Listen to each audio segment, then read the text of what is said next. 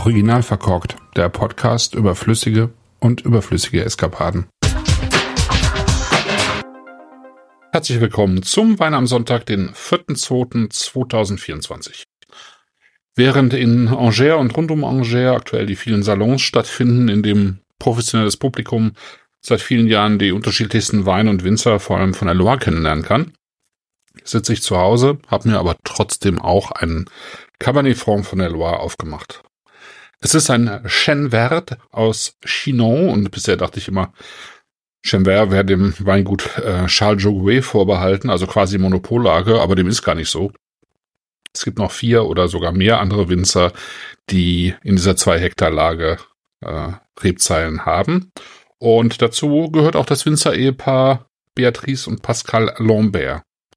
Die beiden stammen zwar aus Winzerfamilien, haben sich aber erst 1987 im kleinen Weiler Cravon le Coteau im Osten von Chinon niedergelassen und ähm, ja, haben dort mit äh, vier Hektar Weinbergen angefangen damals. Äh, Cravon le Coteau, das ist so der östliche Abschnitt äh, der Appellation Chinon, hat viel Kalkstein, also so ein Kalksteinhang. Ähm, zum Fluss hinunter gibt's Schwemmkies, das ist so üblich, gibt so zwei, drei Terrassen eigentlich äh, in Chinon. Und ähm, es gibt so einige äh, Weingüter, die eben in diesem Weiler äh, sich befinden oder direkt am Rande. Einer ist zum Beispiel Bernard Potry, der auch da in der Ecke ist. Ja, und entlang dieses schmalen Steilhangs befinden sich eigentlich auch einige der berühmtesten Weinberge der Appellation. Die beiden haben damals sich in einem kleinen Haus in Cravone-Coteau eingerichtet, hinter ihnen erstreckt sich der Weinberg der Lage Lichenaille. Deswegen wird das Weingut auch häufiger so bezeichnet. Noch häufiger wird es als äh, Domain Pascal Lambert bezeichnet. In der Tat heißt es aber Domain Beatrice und Pascal Lambert. Die haben ihre vier Hektar damals 1985 erstmal so ganz konventionell bewirtschaftet, sind aber natürlich recht schnell in den Austausch getreten, auch mit anderen Loire-Winzern und haben dann zunehmend angefangen, auf Chemie zu verzichten und 1995 angefangen äh, mit der Umstellung auf biologischen Landbau, haben sich Zeit gelassen und waren dann 2005 offiziell zertifiziert mit der EU Bio und äh, auch mit der EcoCert-Zertifizierung.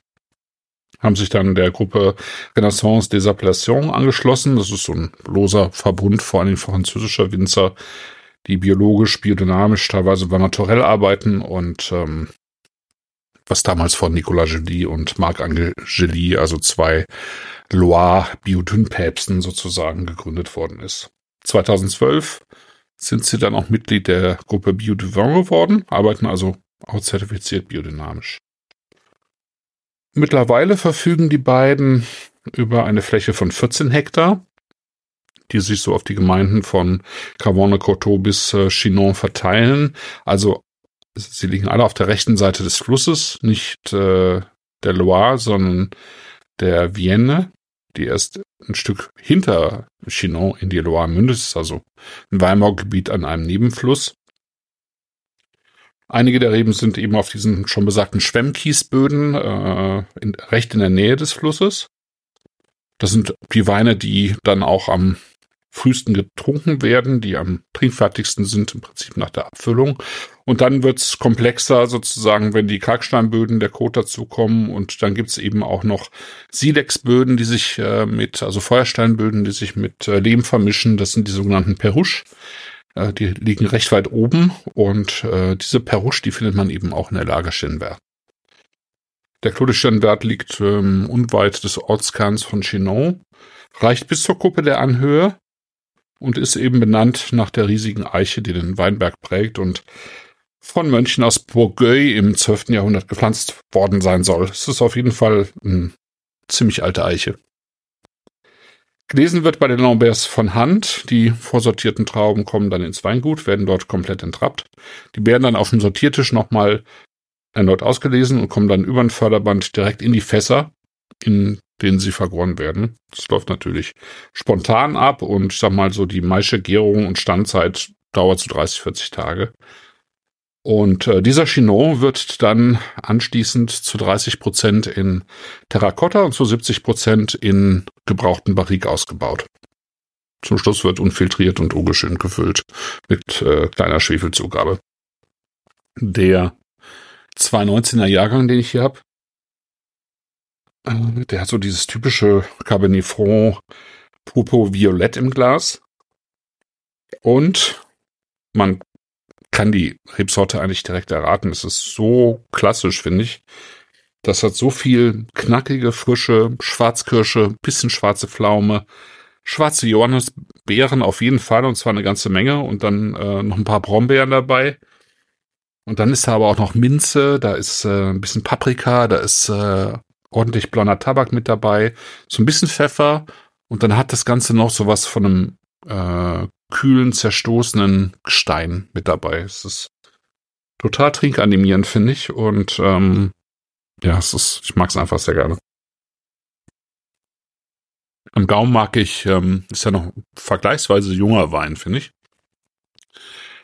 Am Gaumen mag ich äh, die Tiefe und die Frische die der Wein hat. Das ist wirklich voller Leben. Das ist ähm, total vital. Da kommen diese ganzen dunklen Früchte, vor allen Dingen auch Cassis wieder zusammen. Das ist alles knackig, aber reif. Und dann auch wieder hier Tabak. Ein bisschen mehr Holz als in der Nase, aber nicht viel. Aber man spürt so ein bisschen äh, Eiche, man spürt so ein bisschen Trockenholz mit dabei. Gestein ist wieder mit dabei. Und dann hat er so eine schöne Textur, die mit Sicherheit auch äh, von diesen 30 Prozent äh, Amphore profitiert. Das hat sowas markant feinporiges, finde ich. Und das ist alles total saftig und trinkfreudig, äh, aber eben auch so auffächernd, vielschichtig und äh, je länger man den Wein im Glas hat und wenn so ein bisschen Wärme noch mit dazu kommt, dann ähm, ja, bekommt er einfach ähm, so ein paar mehr Dimensionen und äh, zieht sich einfach auch sehr schön lang ins Finale rein. Also es ist, äh, das ist was, was ich total gerne trinke und äh, ja, ist auch genau der richtige Wein für diesen Sonntag.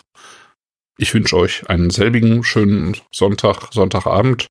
Hoffe wie immer, dass ihr auch einen guten Wein im Glas habt. Bis dann. Tschüss.